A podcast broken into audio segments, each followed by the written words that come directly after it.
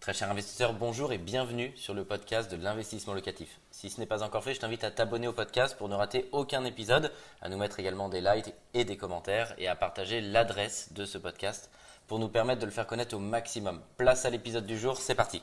Bonjour à tous, je m'appelle Mickaël Zonta et je suis très heureux aujourd'hui parce que on parle très souvent de division. Je voudrais vous donner mes conseils synthétiques en quelques minutes. En un, qu'est-ce que ça veut dire faire une division? Quelle est la définition? Globalement, on va acheter un appartement, un étage d'immeuble, euh, une surface, un plateau et on va venir restructurer l'appartement pour le diviser en deux ou plusieurs appartements.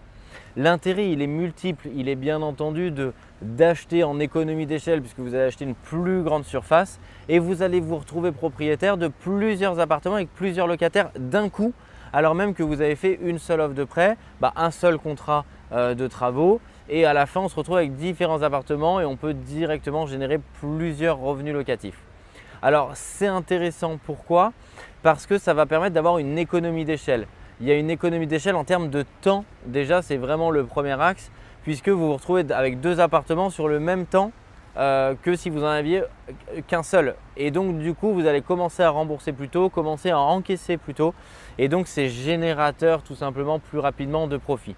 Maintenant, est-ce qu'on fait une rentabilité euh, exponentielle euh, et deux fois plus forte que si on avait fait deux studios bah, La réponse elle est non parce que si on prend des chiffres, imaginons, là on se trouve à Paris, je vais prendre l'exemple de ce quartier-là. Euh, si dans ce quartier-là on fait par exemple 5% de rentabilité sur un lot, est-ce que ça veut dire que sur deux lots et une découpe, x 2, on fait 10% de rentabilité? Et donc que sur quatre lots et une découpe en 4, on fait 20% de rentabilité La réponse est non, c'est pas linéaire. Le gain est vraiment l'intérêt, c'est de pouvoir acheter une plus grande surface. À la base, si on l'avait commercialisé comme un seul lot, un seul appartement, un appartement familial, bah, il n'y aurait pas de rentabilité dessus. Euh, il n'y a pas de rentabilité à peu près de partout où on se trouve en France sur un grand appartement de famille. Ça nous permet tout simplement de rendre un produit qui à la base n'est pas rentable, de le restructurer pour qu'il devienne rentable, qu'il soit générateur de profit et que vous puissiez avoir d'un coup plusieurs appartements. Et donc en valeur ça va être intéressant parce que vous allez encaisser euh, en valeur un loyer qui est beaucoup plus conséquent que si vous avez fait une petite opération euh, en un studio ou même que si vous aviez fait une opération en un appartement familial, même si encore une fois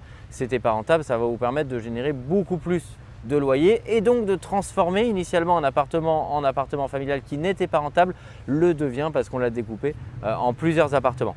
Le point 2, c'est quels sont les différents types, les différentes typologies de biens à diviser de découpe. Alors, on a deux grands modèles. Euh, il n'y a pas forcément de préférence en tant que telle parce que les opérations généralement vont dégager le même niveau de rentabilité puisque c'est plus la géographie qui va faire varier la rentabilité de l'opération. Bah, c'est en 1, vous avez historiquement plusieurs lots, les appartements ont été réunis, vous, vous le visitez ou vous l'achetez, bah, c'est un, plateau, mais euh, au sein du compromis et de l'acte, vous avez différents lots. Donc on va tout simplement remettre à l'origine les lots. Vous achetez par exemple un plateau de 200 euh, mètres carrés et il y avait initialement 4 euh, lots. Et donc on va le remettre comme à l'origine avec les 4 lots. Euh, en ouvrant potentiellement en partie commune parce que vous avez le droit si historiquement c'était des lots et qu'il y avait une porte d'accès même si depuis elle a été complètement recouverte et les parties communes refaites.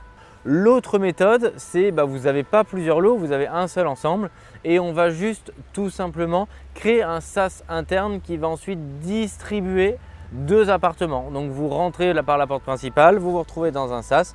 À ce moment-là, il y a deux autres portes d'entrée euh, qui donc ouvrent sur les deux autres appartements. Donc le résultat est exactement euh, le même en termes de configuration et en termes de revenus locatifs. Un grand merci d'avoir suivi cet épisode jusqu'au bout. Je te donne rendez-vous pour un prochain épisode. Si ce n'est pas le cas, abonne-toi au podcast, partage-le mets-nous un like et tu peux également retrouver plus de conseils sur YouTube avec plus de 300 vidéos gratuites.